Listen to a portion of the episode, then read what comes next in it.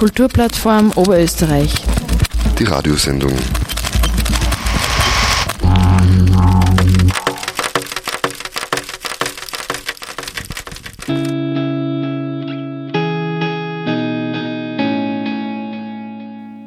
Hallo und willkommen zu dieser letzten Ausgabe des heurigen Jahres der KUPF Radioshow, dem zweiwöchentlichen Radiomagazin und Podcast der Kulturplattform Oberösterreich.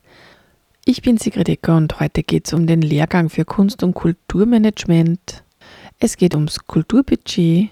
Was hat das Land Oberösterreich beschlossen und worauf kann sich die freie Szene fürs kommende Jahr einstellen? Und es gibt die Street View der aktuellen Zeitung zu hören.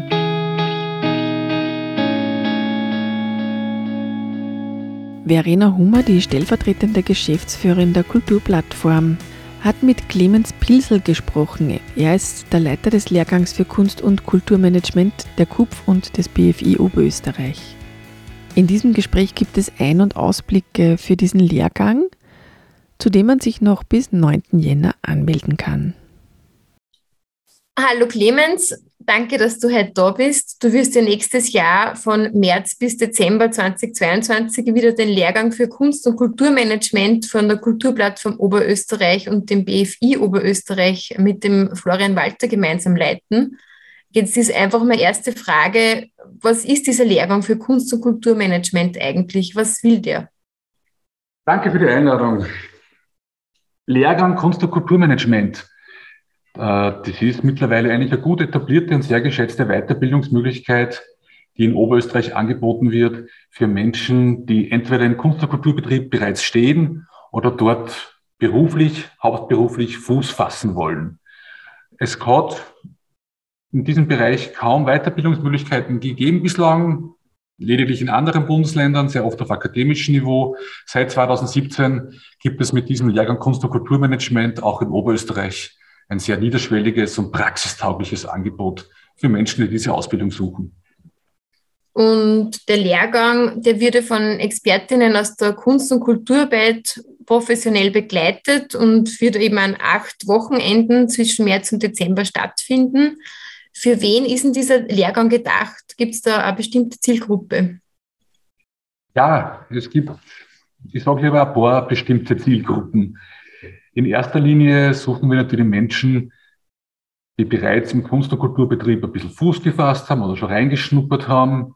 Sprich, das sind vor allem Menschen, die in Kulturvereinen, in Kunstvereinen, in Kunstkollektiven arbeiten und sich weiter professionalisieren wollen, mit dem Ziel, hauptberuflich in diesem Sektor arbeiten zu können. In der Praxis freuen wir uns aber sehr über Menschen, und das ist inzwischen oft die Mehrheit der Teilnehmenden, die bereits hier arbeiten, entweder beruflich oder irgendwie so halb ehrenamtlich, gelegentlich, aber eben äh, arbeitsmarktrelevantes Zertifikat und eine Weiterbildung suchen. Und als dritte Zielgruppe, die diese Lehrgangsgruppen immer sehr bereichert, freuen wir uns sehr über Menschen, die in anderen Ecken des Kulturbetriebes stecken. Wir haben immer wieder zum Beispiel Menschen, die aus der Volkskultur kommen, die aus der Kulturverwaltung kommen, die hauptberuflich in großen Kulturbetrieben des Land Oberösterreichs oder der Stadt Linz arbeiten. Äh, und diese Zielgruppen ergänzen sich sehr gut und können sehr gut voneinander lernen und profitieren voneinander. Und es gelingt uns einmal recht fein, diese anzusprechen. Das heißt, für diesen Lehrgang kann man sich eigentlich ähm, auch anmelden, wenn man keine akademische Vorausbildung hat, und aber es ist aber auch sinnvoll, wenn man schon eine akademische Vorausbildung hat, da ist wirklich ja. ein breite, breites Publikum sozusagen angesprochen.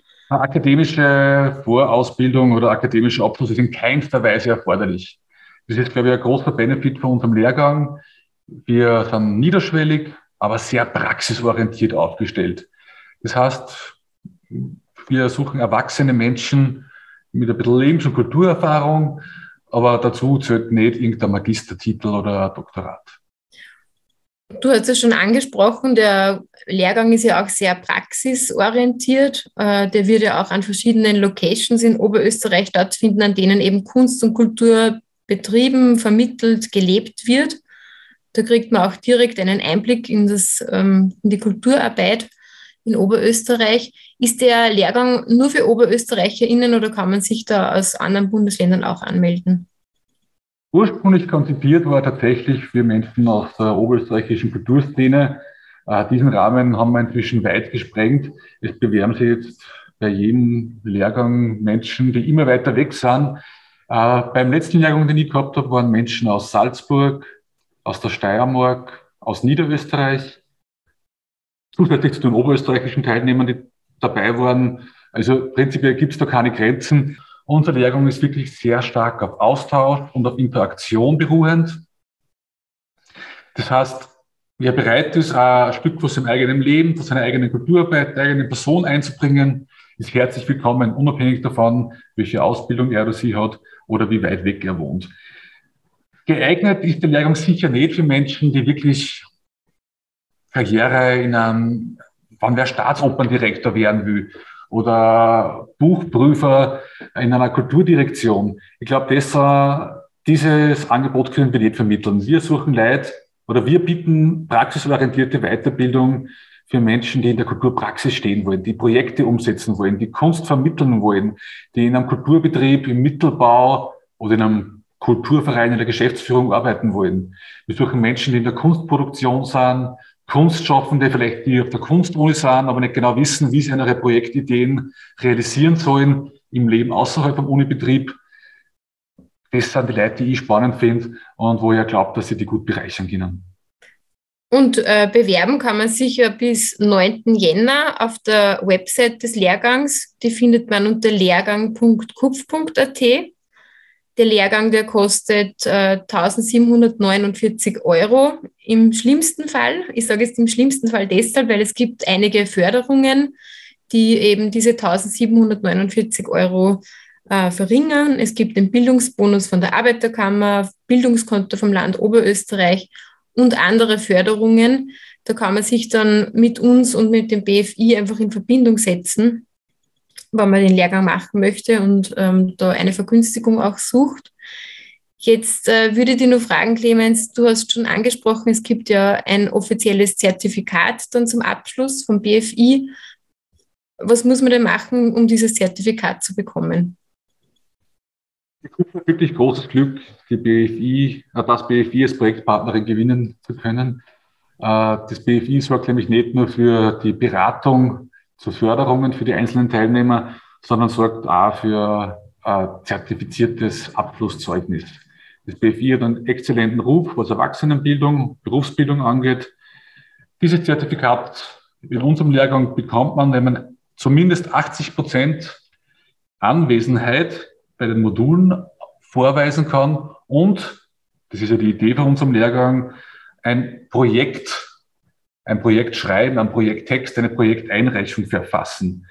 Die Inhalte des Lehrgangs sind modular aufgebaut und sollen unter anderem befähigen, eine Projektbeschreibung, eine Projekteinreichung, eine Projektkalkulation zu verfassen. Sprich, im Lehrgang lernen wir, wie schreibt man sowas? Wie kalkuliert man ein Kulturprojekt? Wie erstellt man einen Produktionsplan? Was sind realistische Zeitpläne? Jeder Teilnehmende ist aufgerufen, im Laufe des Lehrgangs ein Projekt aus der eigenen Praxis in so eine Einreichung überzuführen. Man kann auch Projekte finden, wenn man mag. Und am Schluss wird man dann nicht geprüft, sondern wir stellen eine Jury-Situation nach, so wie es im echten Kunst- und Kulturleben auch sehr oft ist, wo man, wo Jurymitglieder die Projekteinreichungen besprechen. Das ist aber kein Pitching, sondern eine sehr respektvolle, wertschätzende Angelegenheit, da muss ich wirklich keine Angst davor haben. Ja, sehr gut. Äh, dann freue ich mich auf die 20 TeilnehmerInnen des Lehrgangs 2022 und wir sind gespannt, wer sich da aller anmelden wird für nächstes Jahr. Nochmal kurz zur Erinnerung, die Website ist eben lehrgang.kupf.at. Dort findet man alle Infos zu den Vortragenden, zu den Kosten und auch natürlich zu den Inhalten und zum Bewerbungsverfahren. Dann danke, Clemens, und super, dass du nächstes Jahr wieder dabei bist. Danke, Verena. Tschüss. Soweit Clemens Pilsel zum Lehrgang für Kunst- und Kulturmanagement. Wie gesagt, bis 9. Jänner läuft hier die Anmeldungsfrist. Alle Infos unter kupf.at.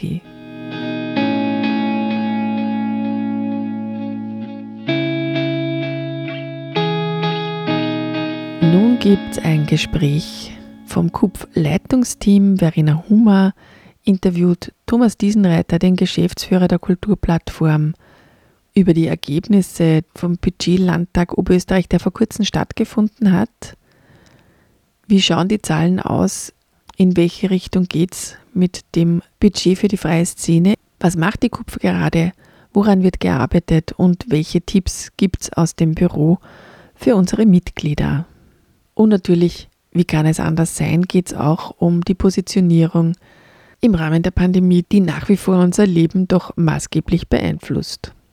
Hallo Thomas, wir haben jetzt Mitte Dezember, wir haben einige turbulente Monate hinter uns im Kunst- und Kulturbereich und äh, wie jedes Jahr wurde aber jetzt auch Mitte Dezember das neue Budget vom Landtag in Oberösterreich ähm, bekannt gegeben. Jetzt wollte ich mal fragen, wie schaut es denn da aus mit dem Budget, mit dem Kulturbudget und insbesondere mit dem Budget für zeitgenössische Kunst und Kultur?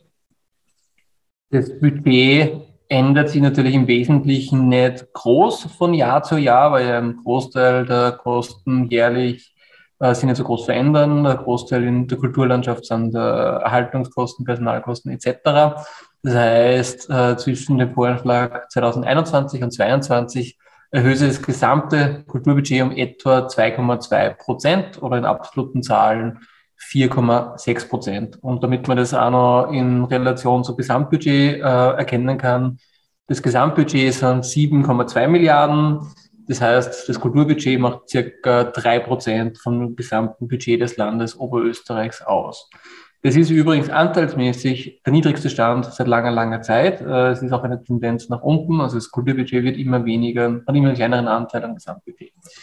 Äh, für uns ist als Kupf natürlich immer interessant, wie verteilen sich dann bei so einer Erhöhung von diese viereinhalb Millionen, äh, wie verteilen sie dann auf die verschiedenen Bereiche? Wie viel kriegen die großen Häuser, die öffentlichen Einrichtungen, wie viel kriegt die freie Szene, wie viel ist in der Förderung da etc. Und da gibt es dann von Jahr zu Jahr doch durchaus äh, sehr unterschiedliche Entwicklungen, äh, die äh, nicht immer auf den ersten Blick nachvollziehbar sind, manchmal auch auf den zweiten Blick nicht äh, und teilweise auch immer mit internen Verschiebungen im Budget zu tun haben. Da muss man sich relativ intensiv mit diesen Zahlen befassen, damit man die auch äh, richtig interpretieren und, und beschäftigt und äh, ja, damit man die richtig interpretieren und deuten kann. Dass man, das Wichtige ist, wenn man sich das Kulturbudget anschaut, der Großteil vom Kulturbudget des Landes geht in die eigenen Häuser, geht in die öffentlichen Betriebe wie die Landesmuseen, die Landestheater, das Landesmusikschulwerk äh, und nur ein sehr kleiner Teil von diesen großen 218 Millionen, die da jetzt ausgeschüttet werden, geht an äh, Private, an Vereine in die Förderung. Also der Großteil eigentlich ist im Prinzip nur eine Finanzierung der eigenen Aktivitäten. Äh, das heißt, 93 Prozent gingen in die eigenen äh, Häuser und nur ähm, 6,9 Prozent bleiben für alle Vereine, egal ob sie jetzt äh, Blasmusik sind, ob es Volkskultur ist, ob es die freie Szene ist, ob das Einzelkünstlerinnen sind, ob das Literaten sind. Also alle diese teilen sich einen Kuchen von, ein Kuchenstückchen von 6,9 Prozent, circa 15 Millionen. Äh, von diesen 15 Millionen wiederum gingen an das, was wir als freie Szene nennen, circa jetzt 6 Millionen Euro. Ziemlich genau 6 Millionen Euro und 9000 also 6 Millionen und 9000 Euro. Äh, das heißt, das ist auch wiederum nur ein kleiner Teil. Der Rest geht an Blasmusik, Volkskultur, äh, auch Denkmalschutz, Kultur spielt ein bisschen eine Rolle und auch so Geschichten wie die Kulturhauptstadt, die neue, die jetzt quasi die nächsten Jahre mit jeweils 2 Millionen Euro pro Jahr vom Land finanziert wird. Und für uns aber eben relevant sind diese 6 Millionen. Und das Erfreuliche, es sind 6 Millionen. Letztes Jahr waren es nämlich nur 5,4 Millionen. Das heißt, wir haben da ein Plus von 10,5 Prozent. Das verteilt sich äh, relativ gleichmäßig. Also der Topf für die regionalen Kulturinitiativen, die klassischen Veranstaltervereine, ist um 11 Prozent erhöht worden. Genauso die Förderung für äh, Presse, Film, äh. Äh, die bildende Kunst ist um 20 Prozent erhöht worden, äh, die darstellende Kunst ist um 15 Prozent erhöht worden und die Literatur ist auch um 11 Prozent erhöht worden. Nur in der Musik hat sich nichts geändert, äh, hängt wahrscheinlich damit zusammen, dass in den letzten beiden Pandemiejahre das Musikbudget kaum ausgeschöpft worden ist, weil da sehr viele Sachen stattfinden haben können und man wahrscheinlich schon ein bisschen erwartet hat, dass auch hier heuer weniger gefördert werden muss, weil es einfach weniger geben wird. Äh, genau, diese 6 Millionen ist für uns ein großer Erfolg als Kopf, muss man sagen, weil das ist der erste große Sprung seit vielen, vielen Jahren. Wir sind da jetzt in absoluten Zahlen auf dem höchsten Niveau seit Anfang von Schwarz-Blau. Äh, hätte man wahrscheinlich nicht gedacht oder für möglich gehalten. Äh, wenn man die Inflation einrechnet, dann schaut es natürlich ein bisschen weniger optimistisch aus. Dann kann man sagen, diese 10 Prozent mehr sind im Wesentlichen ein Ausgleichen des Inflationsverlustes der letzten vier Jahre in etwa. Äh, das heißt, es ist positiv, aber natürlich, es ist immer noch, äh, sagen wir mal, ein erster Schritt. Es ist vielleicht eine Trendwende. Im besten Fall kommen auch in den nächsten Jahren erst wieder ähnliche Erhöhungen und dann kommen wir langsam wieder auf das Niveau, wo wir eigentlich glauben, dass wir hin müssen, äh, nämlich eine Fördersumme von mindestens 10 Millionen Euro. Das wäre nämlich in etwa das, wo wir Anfang des Jahrtausends gestanden sind bevor einfach jahrzehntelang das Budget äh, entweder gekürzt worden ist oder durch die Inflation aufgefressen worden ist. Das heißt, vor Weihnachten kann man sich da jetzt wirklich einmal freuen, auch wenn man sich das Budget anschaut, das neue. Was würdest denn du jetzt den Vereinen und unseren Mitgliedern raten? Also was bedeutet denn diese Erhöhung des Kunst- und Kulturbudgets in der Praxis? Äh, naja, es ist relativ simpel. Äh, wir hoffen natürlich, dass diese 10% Erhöhung auch jetzt rasch weitergegeben werden an die Vereine, besonders in der, in der Grundfinanzierung, also in der Finanzierung der Jahresprogramme. Da hat sich einfach seit sehr langer Zeit kaum etwas getan oder ist tatsächlich gesunken durch die Kürzungen vor ein paar Jahren. Äh, ich würde auf jeden Fall raten, dass man hier äh, mit einer guten Begründung natürlich jetzt diesen Spielraum ausnutzt und das Budget um 10 bis 15 Prozent erhöht und den Förderbedarf damit auch um 10 bis 15 Prozent höher angibt. Ist natürlich immer ein bisschen abhängig davon, was man in den Vorjahren auch schon angesucht hat und dann bekommen hat. Äh, aber es gibt jetzt jedenfalls äh, Spielraum für die Kulturverwaltung, dass sie Erhöhungen weitergibt, durchgibt. Darauf sollte man auf jeden Fall pochen. Und was ein wichtiger Punkt wäre, äh, auch das Land Oberösterreich möchte ja das Thema KP angehen. Äh, es ist nur unklar, wie, wie ernst es sein wird, ob es strukturelle äh, Schritte dazu gibt, aber man kann es natürlich proaktiv von Seiten der Kulturvereine angehen, von jenen, die Angestellte haben und für die äh, Bezahlung der eigenen Mitarbeiterinnen eben die Fair Pay äh, Grundlagen einmal heranziehen äh, für die Kalkulation und darauf auch verweisen und dann sagen, schaut mal, wenn wir unsere Mitarbeiter Fair Pay äh, bezahlen, dann kostet uns das als Verein 30 Prozent mehr bei den Personalkosten. Also deswegen braucht man alleine schon mit 10 Prozent mehr in der Förderung. Äh, das wäre, glaube ich, eine durchaus kluge Herangehensweise. Und was wichtig ist, ist äh, mitzudenken, dass ja auch der Bund äh, mehr Gelder hat. Auch der Bund hat das Förderbudget um etwa 10, 11 Prozent erhöht. Wir wissen dort noch nicht, in welchen Töpfen es ankommen wird, das Zusatzbudget. Ich hoffe mal, ich gehe mal davon aus, dass auch hier die Kulturinitiativen mehr Geld bekommen werden. Aber auch dort gibt es Vereine, die in anderen äh, Töpfen unterkommen. Es gibt ja auch dort äh, eigene Töpfe für die darstellende Kunst, für die Musik etc. Also wahrscheinlich werden die meisten Förderstellen mehr Geld haben, auch auf Bundesebene. Das heißt, auch hier wäre es klug, äh, mehr Geld zu beantragen. Super, das heißt, wir beantragen jetzt alle mehr Geld fürs nächste Jahr und können dazu auch den Fair-Pay-Rechner von der Kupf zu Rate ziehen. Auf kupf.at findet man den. Ähm, apropos Förderungen kann ich auch noch erzählen, dass ähm, man immer noch für den Frauenpreis der Stadt Linz einreichen kann. Und zwar bis 24. Jänner können da Menschen oder Projektinitiativen und Vereine aus Linz, ähm, die durch Geburt, Wohnsitz oder ihr Schaffen in besonderer Weise der Stadt Linz verbunden sind, können da für den Frauenpreis der Stadt Linz ähm, einreichen. Und dieser Preis ist mit 3600 Euro dotiert. Der wird jedes Jahr vergeben. Und die Ausschreibung findet man auch auf kupf.at oder auf linz.at slash Frauen. Kann ich auch nur raten, da noch einzureichen bis 24. Jänner. Wir haben jetzt heute den 17.12. Thomas. Ähm, das heißt, in Oberösterreich haben wir jetzt der Lockdown Ende. Wir haben ja da schon einige Anfragen dazu bekommen. In Oberösterreich und in ganz Österreich ist ja so, dass dieser Lockdown aber nur für Geimpfte endet, für Ungeimpfte bleibt er aufrecht. Ähm, die Nachgastronomie ist weiterhin geschlossen bis auf weiteres. Da gibt es noch keine Infos, Thomas, oder wann die Nachgastronomie wieder aufsperren darf. Aktuell nicht absehbar, wenn man Omikron betrachtet. Bin ich skeptisch, ob das vor März, April stattfinden wird. Hast du eigentlich den Eindruck ähm, deiner Einschätzung nach, dass, der, dass das Ende dieses Lockdowns jetzt bis, also bleiben wird oder rechnest du damit, dass man jetzt als Kulturveranstalterin sich darauf einstellen muss, dass man vielleicht ab Jänner, Februar dann wieder einen Lockdown haben?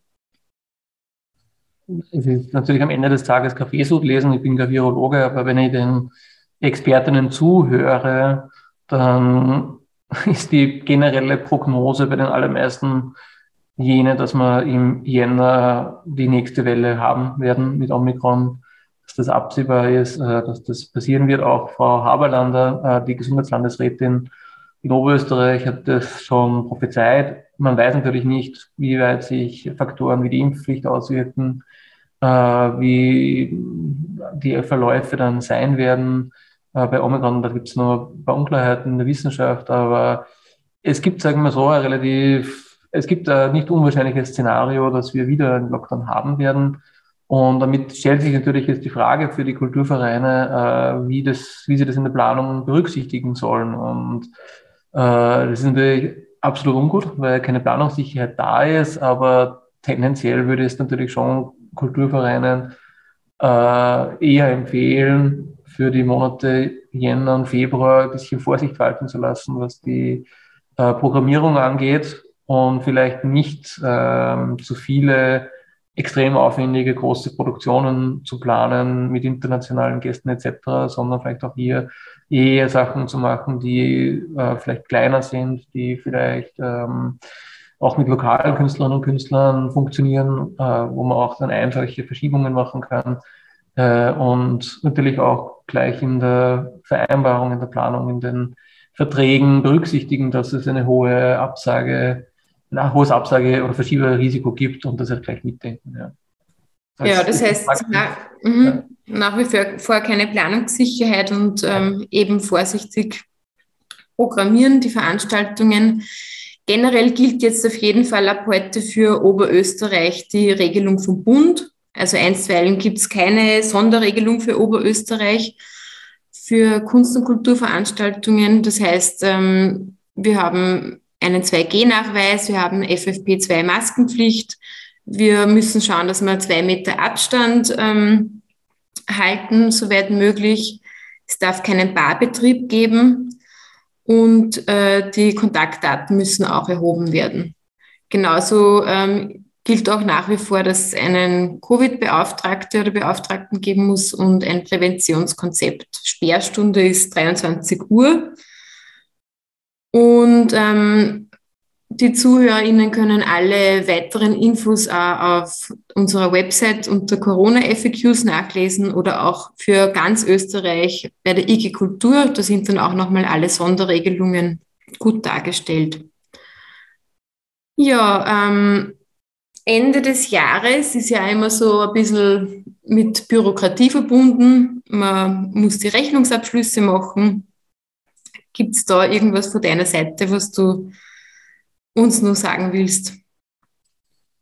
Äh, ja, vielleicht ein Thema, das in der Beratung aktuell immer wieder aufschlägt, ist die Frage der, der Rücklagenbildung, äh, weil es durch den Lockdown natürlich dazu kommt, dass jetzt dann wieder Sachen abgesagt werden müssen und da teilweise dann Geld nicht ausgegeben werden konnte äh, und einfach Geld am Konto übrig bleibt bei den Kulturvereinen, was jetzt eh nicht das Schlechteste per se ist, aber halt die Frage aufwirft, wie man halt dann mit der Förderabrechnung umgehen kann, äh, wie man mit dem Förderantrag fürs nächste Jahr umgehen kann. Und das ist ein Thema, das halt eher ungewohnt ist, weil meistens ist so, dass bei den Vereinen nichts übrig bleibt am Jahresende äh, oder wenn nur Klarbeträge. Äh, und in solchen Fällen ist es glaube ich, einerseits gut zu wissen, dass das Bilden von Rücklagen auch für den Verein zulässig ist, auch von den Fördergebern in der Regel akzeptiert wird. Es kommt dann halt immer ein bisschen darauf an, wofür und in welchem Umfang.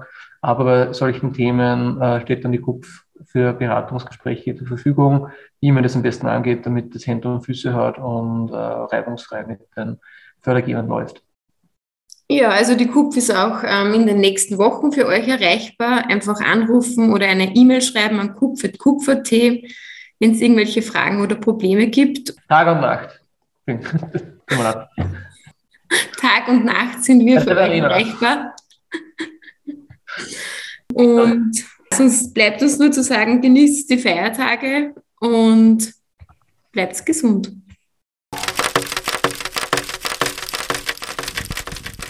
Das waren Verena Humer und Thomas Diesenreiter, das Leitungsteam der Kulturplattform Oberösterreich.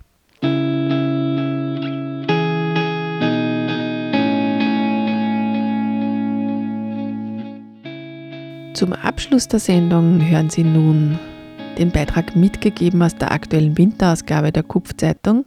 Da haben wir bei Kulturtätigen und Interessierten nachgefragt, wie sie derzeit die Kultur erleben. Es gibt Statements von Lisa Leb, Alice Eric Moe, Hemmer Schmutz und Lisa Maria Neumüller. Gelesen wird dieser Beitrag von unserem Vorstandsmitglied René Quartal. Wie erlebst du derzeit Kultur? Erlebst du derzeit Kultur? Ein Beitrag von Hemmer Schmutz. Das ständige Hin- und Herspringen und die fehlende Planbarkeit machen alles sehr schwierig. Seit März 2020 muss ich zwei städtische Museen, Nordica und Lentos, durch die Pandemie führen. Mein Resümee über diese Zeit ist durchwachsen. Ich glaube nicht, dass die Menschen die Lust auf Kunst und Kultur verloren haben. Vielmehr liegt es an den Rahmenbedingungen, dass sie nicht mehr kommen. Ich begrüße alle Maßnahmen, die dazu dienen, Menschenleben zu schützen. Aber meine Mitarbeiter und Ihnen und ich befinden uns in einer extrem frustrierenden Situation. Manche Projekte bereiten wir über mehrere Jahre vor und können sie dann nie präsentieren. Uns fehlen die Erfolgserlebnisse und die geselligen Eröffnungen. Diese brauchen wir aber, um motiviert arbeiten zu können. Bei Museen ist der Umgang mit der Pandemie mit sehr spezifischen Herausforderungen verbunden. Im Nordico haben wir mit der Ausstellung Der junge Hitler dieses Jahr eine große Anzahl an Gruppen angesprochen. Das Lentos konnte sich im ersten Lockdown gut anpassen. Unser Team hatte schnell viele gute Ideen. Neue Online-Formate wurden gut angenommen und wir konnten auch viel für uns selbst mitnehmen. Aber es ist natürlich zermürbend, wenn durch kurzfristig beschlossene Maßnahmen der Regierung plötzlich wieder ganze Besucher, Besucherinnengruppen wie etwa Schulklassen ausgeschlossen werden oder die Museen sogar komplett schließen müssen. Und wir können nicht einfach doppelt so viel leisten. Man kann nicht mit dem gleichen Personalstand und gleichbleibenden Mitteln auf dem gleich hohen Niveau parallel sowohl online als auch offline arbeiten. Das geht sich nicht aus. Deshalb verzichten wir momentan auf internationale Kooperationen, teure Transporte und langfristig angelegte Projekte. Die finanziell prekäre Lage konnten wir mittels Verschiebungen, Reduktion und Verlängerungen von Ausstellungen aus eigener Kraft abfedern. Aber irgendwann ist der Punkt erreicht, an dem es auch in dieser Form nicht mehr weitergeht. So sehr wir uns bemühen, wir werden das so nicht auf Dauer schaffen. Hemmer Schmutz ist seit 2017 Direktorin der Museen der Stadt Linz, Lentos Kunstmuseum und Nordico Stadtmuseum. Davor war sie unter anderem als Kuratorin des Kunstraum Lakeside in Klagenfurt und Direktorin des Salzburger Kunstvereins tätig.